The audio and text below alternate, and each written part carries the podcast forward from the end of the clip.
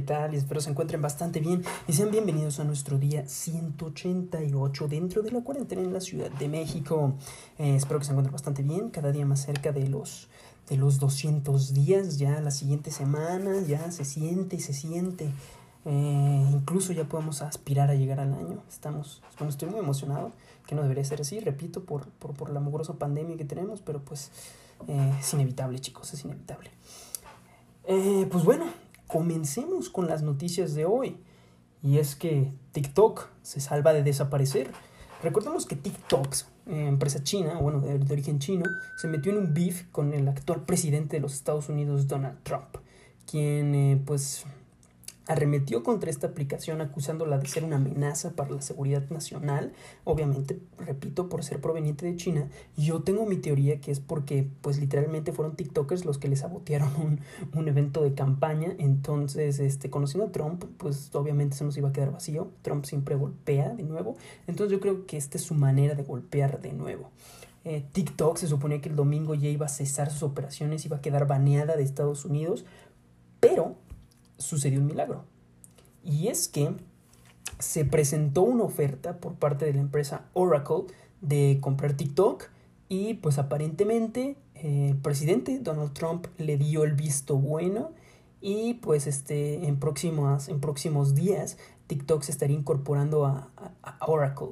Y me parece que eso la salvaría de, de, su baneo en Estados Unidos, que, que pues es un mercado bastante grande. Es un, no digo que sea el mercado más fuerte, puede ser el más fuerte, la verdad no estoy seguro, no tengo información, pero pues sí es uno de los más fuertes el mercado estadounidense para una aplicación como lo es TikTok.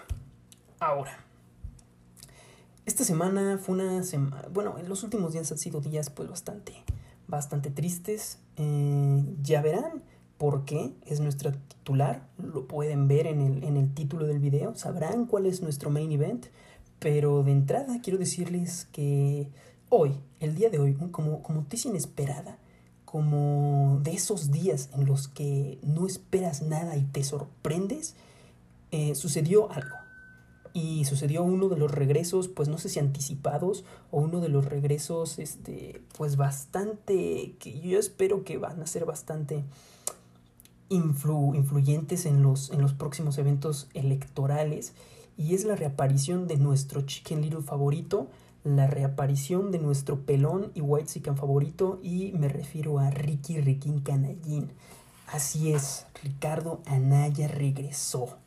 Eh, estuvo publicado en un video por redes sociales, en sus redes sociales, donde anunciaba su regreso de lleno a la vida pública y política, pero de una manera bastante interesante.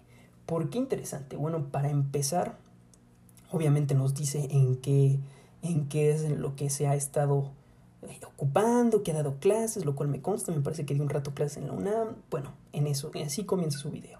Nos, y lo divide en tres partes. Una dedicada al, pasado, una al presente y otra al futuro. Mencionando que la que más le, pues, le preocupa es el futuro, naturalmente. Eh, al pasado nos cuenta una anécdota de cuando estaba en campaña, donde conoció a una, a una persona en un pueblo. Eh, luego cuya, cuya, cuya hija, cabe aclarar, está, este, cuya, pues sí, hija o hijo me parece, este, tenía cáncer. Recordemos que ahorita hay un gran escándalo, hubo una gran batalla entre, entre el presidente y pues la, los familios, estos niños con cáncer por la falta de medicinas provocado por la austeridad que ha sido pues la ley, la ley mayor de, de este gobierno. Y en el presente, eh, pues menciona obviamente pues ciertos aspectos que no gustan dentro del, del, actual mandato, como por ejemplo las energías, este, las energías eléctricas, o bueno, dentro de la energía, dentro del, del, ámbito energético, no eléctrico, dentro del ámbito energético, cómo pues no se le está dando prioridad a las, a las este, energías renovables y energías limpias y todo lo contrario se le ha hecho pues más énfasis en, a las energías este, fósiles que son bastante contaminantes, eh, como la, la, la, economía incluso antes de, la época COVID se contrajo de una manera impresionante que no viste en la historia de este país. Y lo interesante viene en la última parte, en la tercera y última parte de, pues, su video, donde nos menciona cuáles van a ser sus planes a futuro.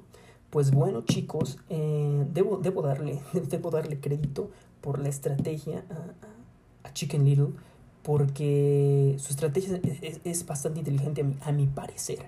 A mi parecer, ya que va a estar aplicando ni más ni menos que la misma estrategia que la que aplicó nuestro actual presidente.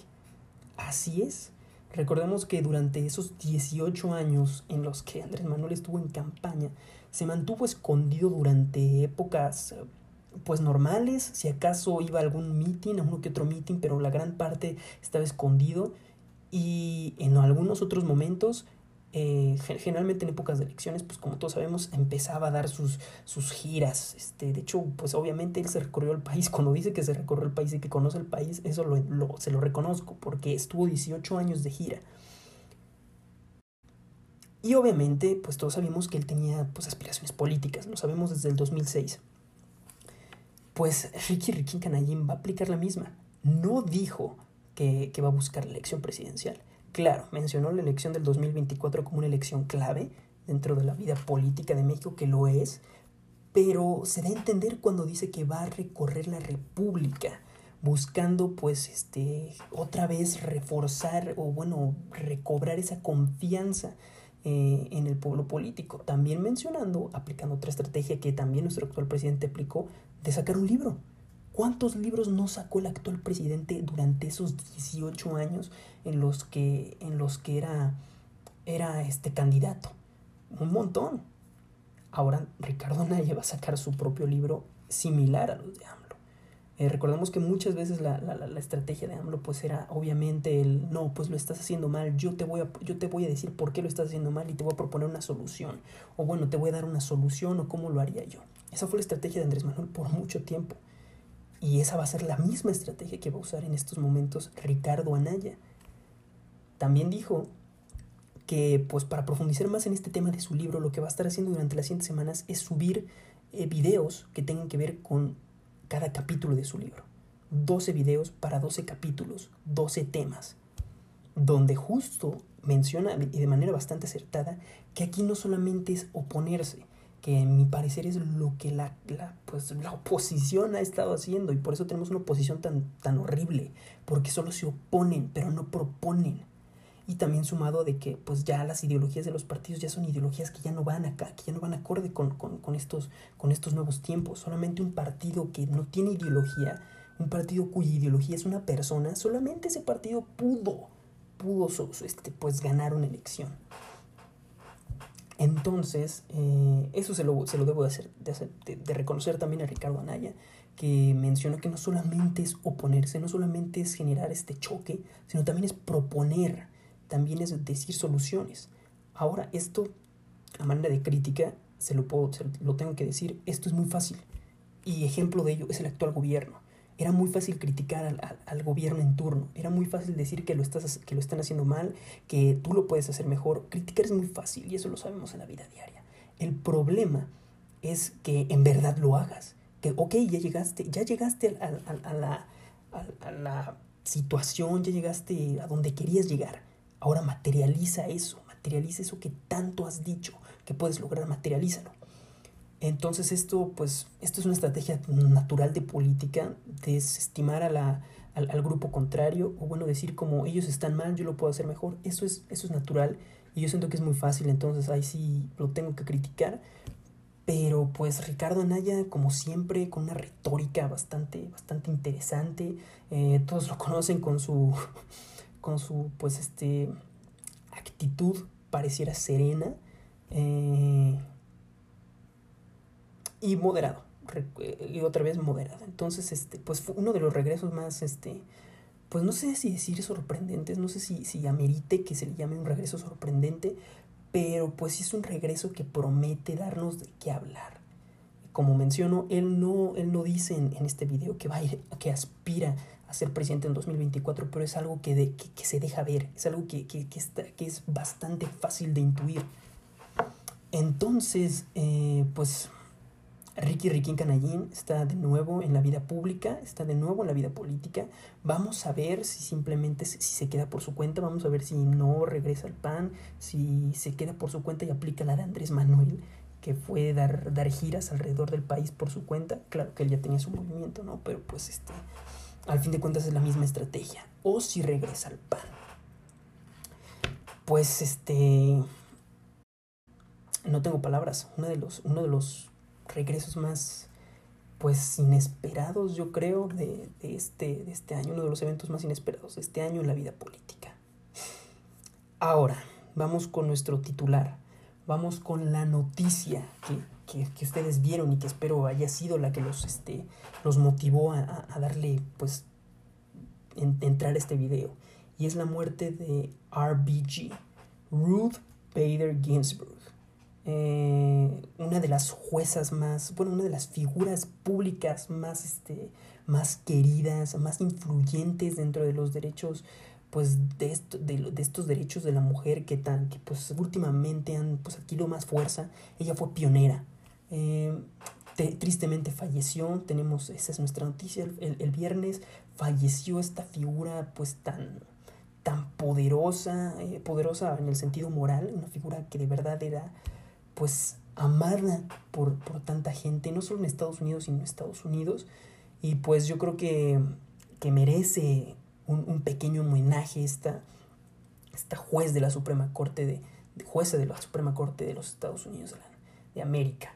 Eh, pues ¿quién era, quién era Ruth Bader Ginsburg?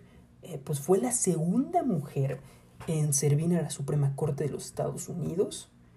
Y como ya mencioné al principio, pues es, fue una pionera de, la defensa de los derechos de la mujer. Eh, y durante el 2006 fue la única mujer dentro de la Suprema Corte, ya que la, la, única, ella y la juez eh, Sandra Day O'Connor eran las únicas mujeres dentro de la Suprema Corte. Y pues debido al retiro de, de esta juez Sandra Day, pues Ruth se quedó como la única mujer que componía los nueve lugares, eh, bueno, la única mujer dentro de estos nueve lugares que componen la Suprema Corte, y menciona que ese periodo fue bastante complicado para ella. Sin embargo, en el 2010, tras, este, tras el retiro de, otro juez, se convirtió en la líder de un bloque liberal eh, en la Corte de los Estados Unidos que se componía por tres juezas y un juez. Eh, pues esta es, una, esta es una mujer que, pues como, como mencioné, era un, era un ícono. Esta mujer era un hito, era, era toda una, era una institución y pues una de las figuras más poderosas y cuya muerte eh, pues está derivando, obviamente iba a derivar pues con consecuencias electorales dentro de esta elección que al igual que, que nosotros vamos a vivir en el 2021, Estados Unidos puede que viva una de sus elecciones más pues más importantes dentro de su historia, no solo por el hecho de, de, de que sea eh, la presidencial, sino también porque, pues, por ejemplo, varias personas que no pudieron votar a lo mejor, como fue en el caso del Brexit eh, e, e, en el 2016, pues ahora ya pueden votar. Claro que esto aplica para tanto la, la gente simpatizantes de Trump como simpatizantes de Biden, pero pues es de verdad que una elección que les dije, les dije nos iba a dar de qué hablar y vaya que nos está dando de qué hablar. Y pues lo vemos esta semana, desafortunadamente, con el, con el deceso de, esta gran, gran mujer eh, de, los Estados Unidos de América. Descansa en paz, Ruth Bader Ginsburg. Ahora chicos, antes de terminar, me gustaría hacer un pequeño, pues, eh, un pequeño anuncio publicitario. y pedirles que se den un paseo, chicas, esto va enfatizado a las chicas, eh, bueno, más bien es un mensaje dirigido a las chicas, que se vayan, eh, den una vuelta por la cuenta de canautli.mx, les voy a dejar el, perfil en la descripción, eh, donde puedan encontrar ropa, es una marca que apenas este, pues está surgiendo, apenas es, pues les digo, apenas este, pues está naciendo, vaya, y pues qué mejor que apoyar talento local, esto lo hemos dicho, eh, hay que apoyar talento local, obviamente no está mal que, apoyes marcas, pues obviamente ya establecidas como lo son Sarah, HM y pues toda esa onda, pero pues también una que otra vez pues apoyar gente que, que busca abrirse paso dentro de este crudo mercado, y pues qué mejor que apoyar gente de aquí, música, de ropa diseñada por una mujer, para ustedes niñas, para ustedes mujeres. Y pues este, obviamente, como, como toda oferta de telemarketing, eh, viene un descuento. Si ustedes pues ingresan el código ERIC21 con CK, también lo voy a dejar en, en la descripción. Eh, les darán un 20% de descuento en su compra. Entonces, pues vayan al perfil, vayan a ver una prenda que les guste, mándenles mensaje y digan que tienen el código ERIC21 para que les apliquen su 20% de descuento.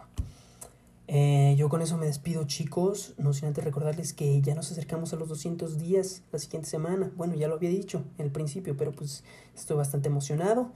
Y pues recuerden, no salgan de casa. Bye bye.